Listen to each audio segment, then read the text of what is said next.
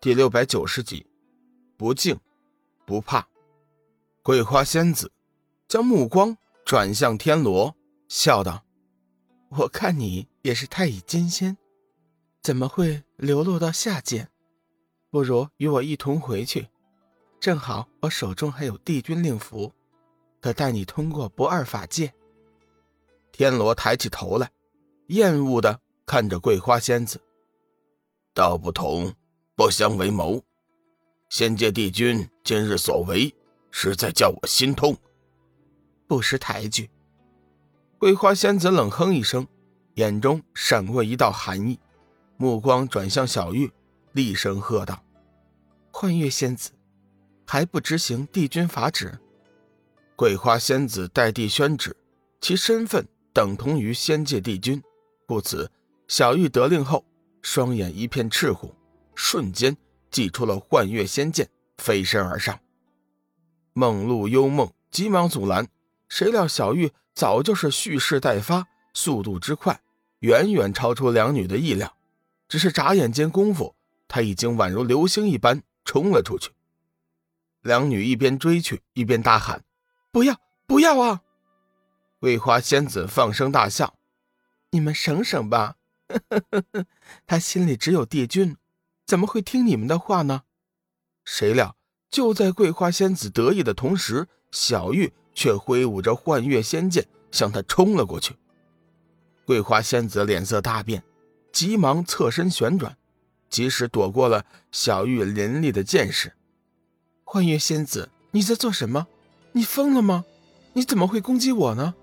帝君法旨，你应尽快击杀真魔龙羽，不得有误。桂花仙子拿出了帝君令符，连声怒喝。小玉冷笑一声：“哼，我要是听了你的话，那才是疯了。龙宇是我的丈夫，我是他的妻子，哪有妻子击杀丈夫的？我丈夫是顶天立地的好男儿，若非是他权力周旋，三界恐怕早就被黑暗种族给占据了。你们污蔑我丈夫是真魔。”凭什么？我看你们这些仙人，善恶不分，颠倒黑白，才是真正的恶魔。梦露、幽梦等人闻听此话，这才知道小玉并没有被那所谓的尊卑印控制。他这番的话却是清醒的很。桂花仙子身体微微一颤，面露惊色：“不可能，不可能！你明明中了尊卑印，为何会忤逆帝君的法旨？”志远趁机道：“看你的样子就知道你没文化。我家老大神通广大，作为我的首席大嫂，鼎鼎大名的幻月仙子，自然也不是吃素的呀。区区一个尊卑宴，算得了什么？哼！你们这些仙人也太天真了，总以为天最大，你们老二。须知天外有天，人外有人，仙人。”未必就是最强大的存在，邪光冷笑道。桂花仙子被这两人这么一忽悠，心中不禁生出了一股惧意，一时间竟不知道说什么好，只是呆呆的看着小玉。小玉，你等着瞧，不管怎么说，你都已经受了仙籍，帝君是不会放过你的。事情发展到了这一步，桂花仙子对这次的任务。已经不抱任何幻想，只好撂下一句狠话，自找台阶，抽身返回仙界。站住！桂花仙子正要升起霞光腾云而起，却闻小玉怒喝一声，眨眼间已经出现在他的面前，将他拦了下来。桂花仙子微微一惊：“你想做什么？”小玉杏目一瞪，眸子中闪过一道寒意，冷冷道。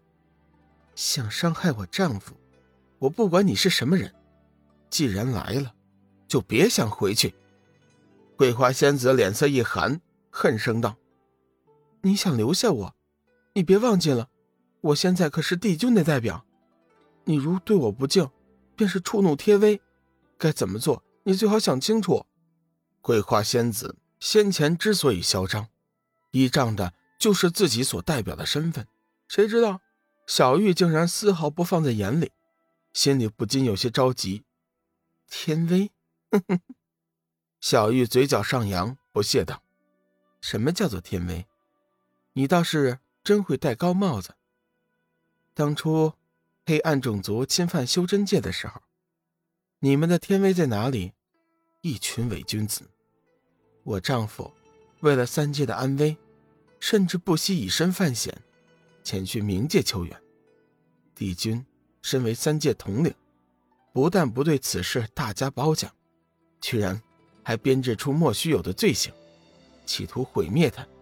这样的仙界帝君，实在是三界之祸害。今天，我便先拿你开刀，他日时机成熟，定去仙界讨个说法。小玉姐说得好，我崇拜你。幽梦由衷的赞叹。梦露的话更是直接：“小玉姐，别跟他废话，将他击杀了。”桂花仙子怒道。你们，你们这群妖魔，居然对仙界如此不敬！难道你们就不怕天劫降临吗？今天的事，我会如实上达天庭，将你们一一治罪。天罗看了桂花仙子一眼，叹息一声：“哎，自作孽，不可活呀！”桂花仙子将帝君令符高举，大声喝道：“帝君令符在此，谁敢放肆？”桂花仙子。却是被气糊涂了，人家连帝君本人都不放在眼里，凭啥会惧怕一块小小的牌子呢？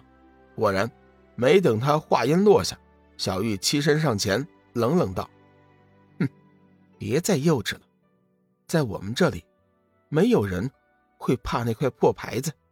当日我被掳上仙界，和你也算是有过一面之缘。